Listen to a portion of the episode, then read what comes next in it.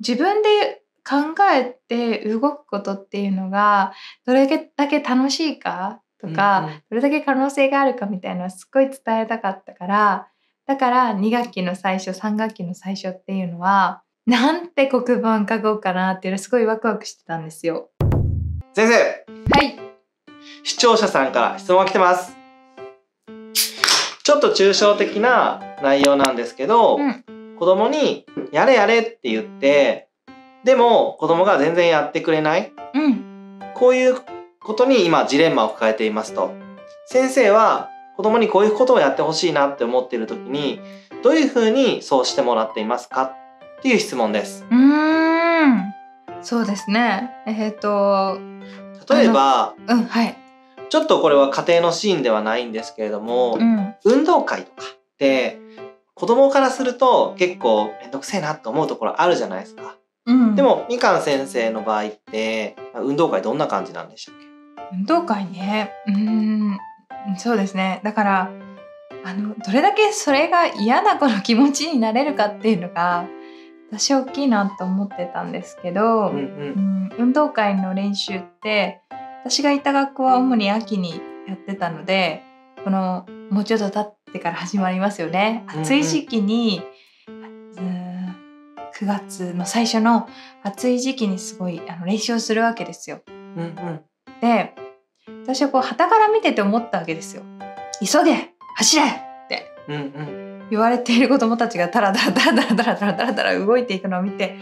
そうだよねってだってその子たちに急ぐ理由ないもんねって思ってうんと。お前たちが急がなかったら」とか「あなたたちが急がなかったらプログラムが押すぞ」って言われてるんだけどうんうんあのプログラムが押しても誰も子供たちは困らないよねってうんうん思ったんですよね。大人の都合ですよね。そうで私自身がすごくひねくれた子供であったっていうのがすごくあるんじゃないかなとは思ってるんですけど うるせえよと思ってたわけですよ。走れっていうならお前が走ってみろよって思ってたし あの走って何が変わるのかもよく分かんなかったしって思ったんです。だからうんその時にすごくあの自分がねそれを命令しなきゃいけない立場になった時にどう言われたら走りたくなるかなってめっちゃ考えたんですよ。うんどう言ったらその走ることには意味があってっていうところを伝えてないなとも思ったし、うん、どうしたら走りたくなるかなっていうのをすごい考えたんですよね。で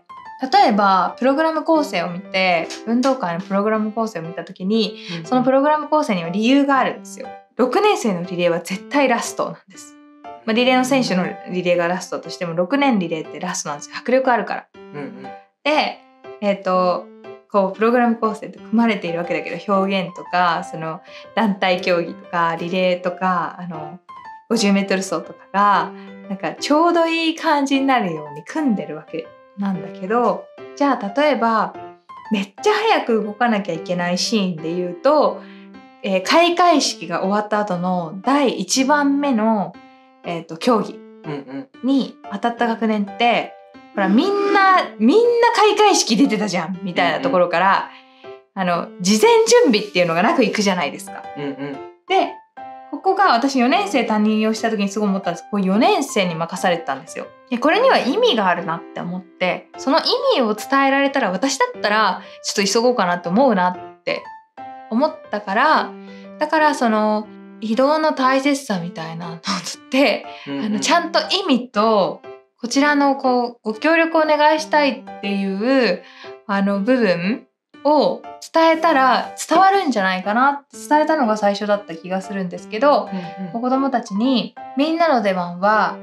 あのプログラムナンバーワンです」うんうん。でこれは開会式が終わった後の1番目の競技なのでみんな開会式に出ててみんな条件が一緒の中一番最初に用意をしなきゃいけない学年が4年なんです。ってうんなんだなんでだと思いますかって聞いた。私なんでだと思うか考えたんだけどこれができるのみんなしかいないよ。うん。だって56年生には運動会の係の役割がある。から開会式の放送とか開会式のあのーなんかいろんな役割を担ってるんですよ。うんうん。56年が動けないと。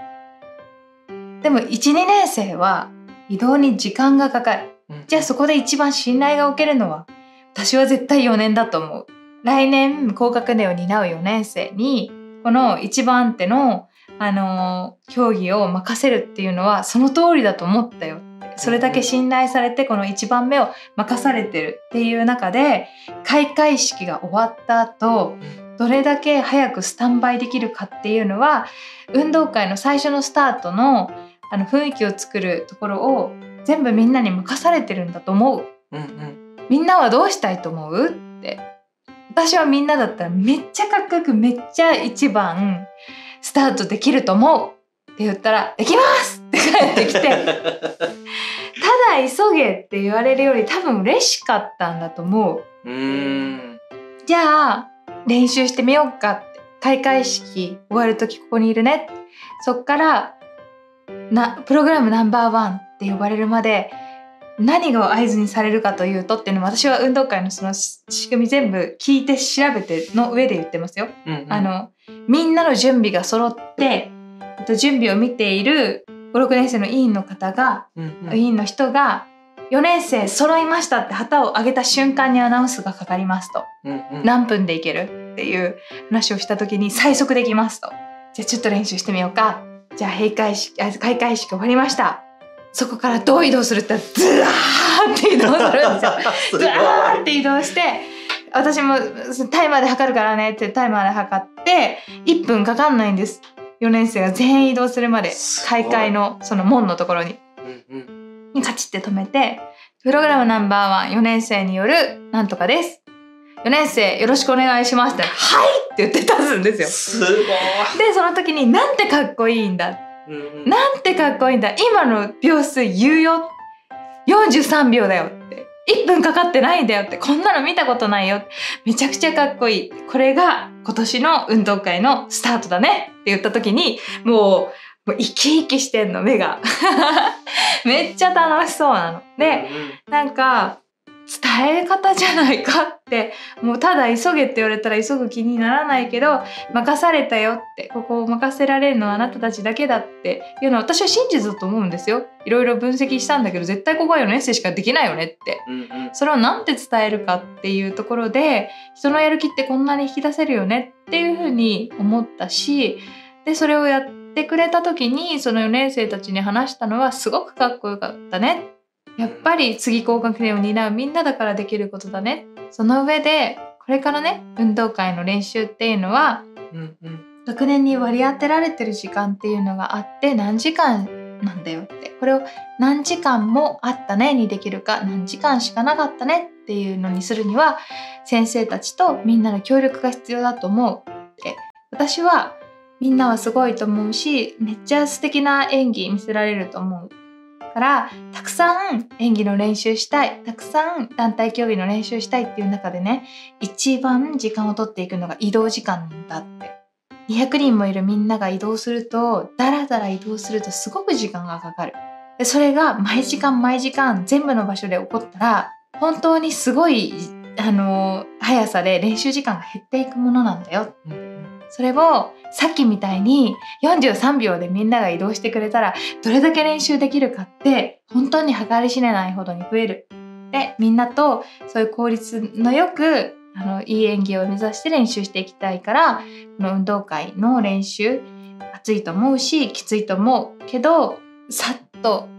あの移動するっていうところで協力してもらえたらすごく嬉しいんだけれどもどうだろう？ってさっきの43秒の移動でお願いできたら最高だって言ったら「できます!」って帰ってくる。すごいなそっかありがとうって言って始めたらですよ気持ちがいいんですよ。なんか急げなんでダラダラしてんだ急げっつってんだろみたいな風にやってる練習と全然違うわけですよね。うわまた早かったねって急いでくれてありがとうまた気持ちよく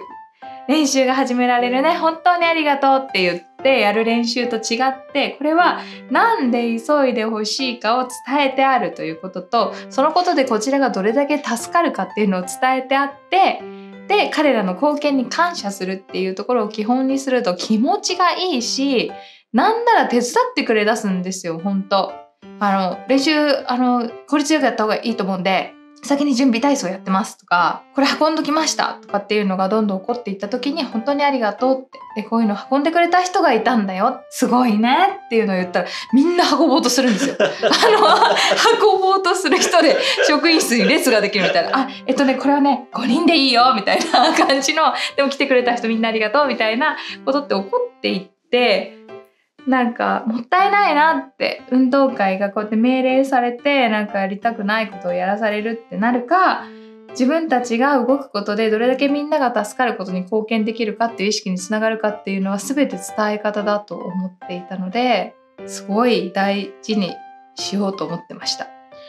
伝え方のコツってあるんですか？伝え方のコツはもう自分の最大限ひねくれて小学生時代に帰ったつもりで、うんうん。その小学生たちの立場に立ってみるだと思います多分。うーん。立場に立ってみるっていうのは。そう言われたらどんな気持ちがするかなって。いう、そのこう並んでる側に先生たちで見ていて並んでる側に立って私がここにいたらサーメンと癖先生たちを走らねえのによって思ってるタイプだったからうん。すっごいムカついてたんです。よ。なんで走んなきゃいけないんだよって思ってて。なんで走んなきゃいけないんだよってすごい思ってたからなんで走んなきゃいけないかを考えたんですよ。でも走った方がいいねって。だって任されてんじゃんみたいなところを見つけた時にここを伝えてみたらやりたいって私だったら思うなって。思って伝えたらやっぱそうだよねっていう ようなとこだったと思う。だから親御さんとかも一緒なんだけど小学生の時のこと中学生の時のこと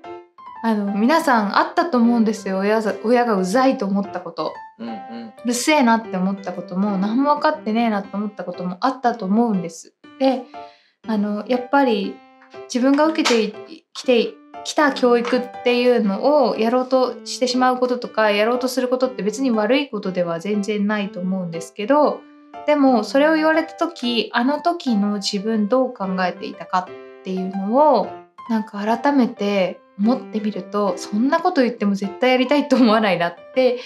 いうのが私はすごくあのすごいひねくれた小中学生だった。本当に。小中高かだいぶかだから だいぶひねくれてたんです。本当に。それはうるせえなと思ったしなんか私すっごい覚えてて今になってすごく恥ずかしいのは卒業式とかうん。支えてくださった先生方 PTA の皆様ありがとうございましたみたいなの言うじゃないですか。うんうんうんうん。そのために寒気がしてたんです。そんな 全然ありがとうとか思ってないんだけどと思って。いつお世話になったよって思ってるタイプであのすごくその辺が分かってなかったというか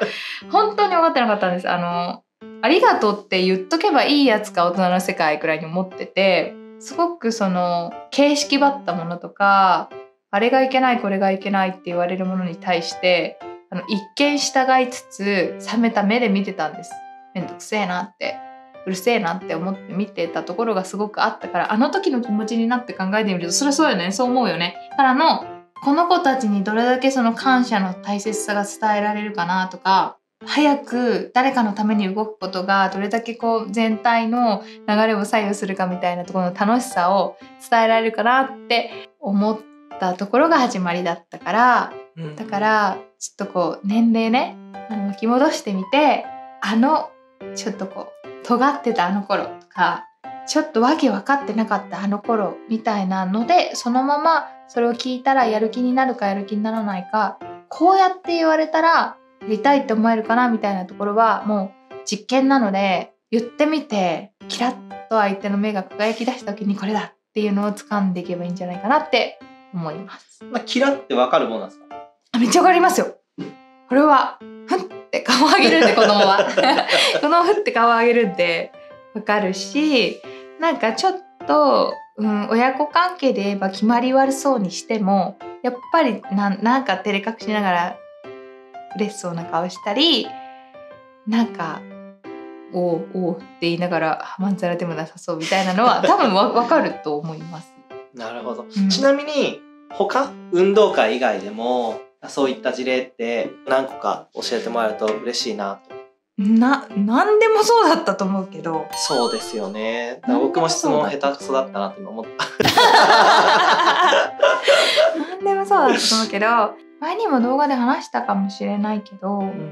私その自分で考えて動くことっていうのがどれだけ楽しいかとか、うんうんどれだけ可能性があるかみたいなすっごい伝えたかったからだから2学期の最初3学期の最初っていうのはなんて黒板書こうかなっていうのすごいワクワクしてたんですよ。そのクラスによって全然違ったんですけどその子たちが「やろうぜ!」ってなりそうな言葉なんて書こうかなっていうのは毎回ワクワクしていたんです。うんだから、えっと、結構こう冷たい感じであのできることは全てやっておいてください。あなたたちならできて当たり前だと思います。みたいなの書く年もあればうんうん。第一ミッションみたいな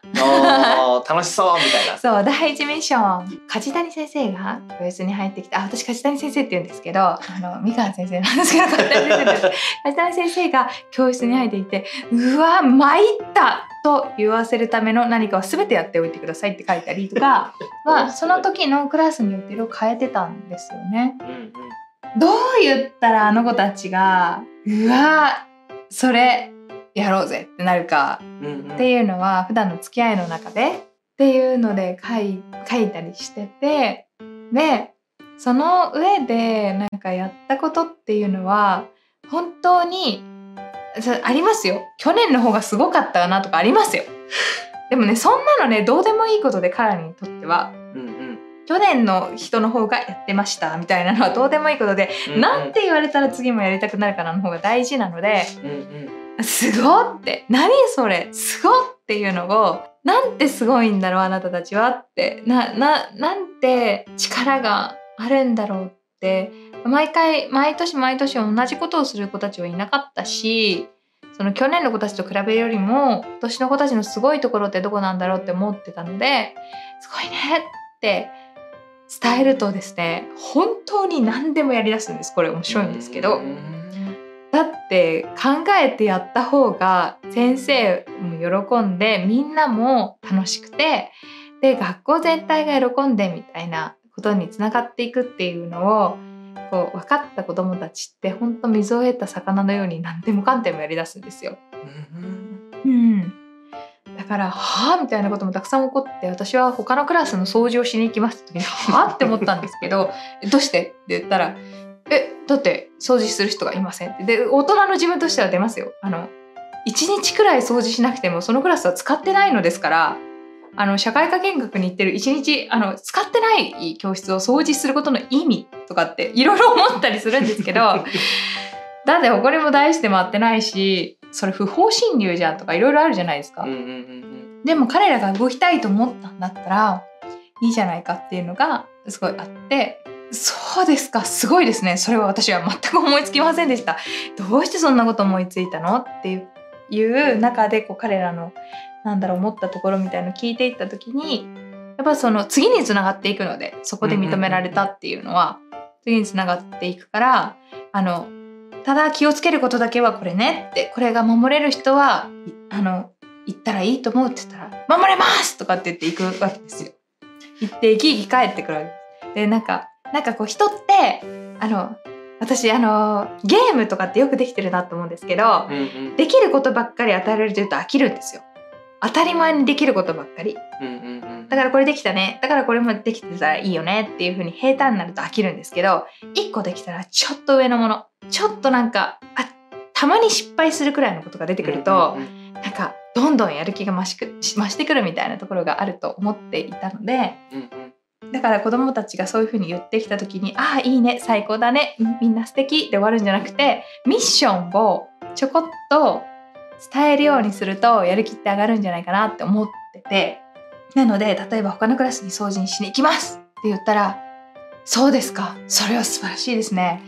私は思いもしませんでした。かっこあの頭の中で思って必要ないと思いますけど。でも言わないそれは言わないそれは言わないでただですねちょっとこれは難しい問題にぶち当たってきましたよって。他のクラスに入るってことは他の先生の許可が必要なんですけどその許可はえっと、このような手順で取るものなんですけどそれもお願いすることが可能なんですかって。そうじゃなければちょっと私が許可を取りに行かなきゃなる行かなくなるってなるとちょっと時間があれうん会議もあるしっていうところがあるんですけどできます！できます！ってあの言ってるわけです。すごいな。でもねそうなの。人間ってそうなの。ちょっと上のハードルみたいなのを与えられた時に。できっとみんなだとできると思うんですけどっていうのは言ってるんですよ。できるんで。の上であじゃ許可を取った上で他のクラスも掃除するということでよろしいですか？と言ったらできます。えでうちのクラスの掃除がおろそかになるみたいなことはないですみたいなのが返ってきてあそうなのねでそれは分担ができてるのそれはすごいことだ行ってらっしゃいって言うとブワーっていくの許可 すごいな。取りましたいいって言われました。で、注意事項もちゃんと聞いてちゃんと守りました。その上で、あの、自分たちの掃除っていうところでは、こうやって分担して、こうして、こうして、やりきりましたみたいな時に、すごいねって。